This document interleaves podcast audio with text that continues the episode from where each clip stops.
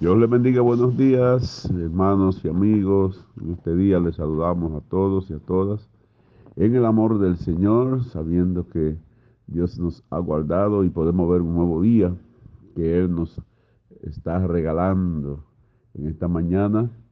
Abrimos nuestra boca para darle gracias al Señor y decirles gracias, gracias por este nuevo día, gracias por la salud, Gracias por nuestros familiares y amigos. Gracias por los hermanos de las iglesias encima de la faz de la tierra. Todos los hermanos, amigos y familiares, pastores, eh, pastoras, predicadores, todos.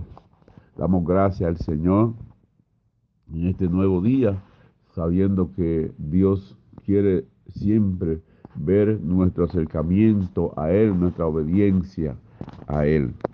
Dice que en esta mañana el Salmo 30, perdón, Proverbio 30, versículo 5. En el nombre de Jesús leemos su palabra.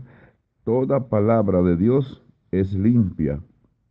Él es escudo a los que en Él esperan. Mire eso.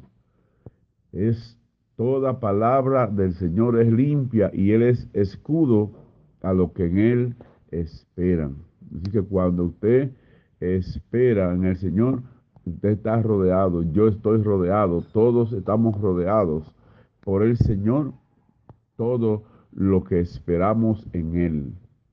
Por eso es que siempre debemos y, tener, y tenemos que tenerlo presente. Pues si lo tenemos presente, estamos esperando en Él, sabiendo que Él es el grande, el todopoderoso, el que todo lo puede, el que todo lo sabe, el Dios de lo imposible, porque nada hay imposible para Dios que Él no pueda hacer, Él lo puede todo. Por eso es que dice que, que Él es nuestro Dios y que, que toda palabra es limpia, es pura, es santa. Gloria a Dios. Así que le dejo esta palabra, hermanos y amigos, para que usted la escudriñe en este día y la viva. Dios le bendiga y le guarde. Seguimos firmes en el Señor. Bye.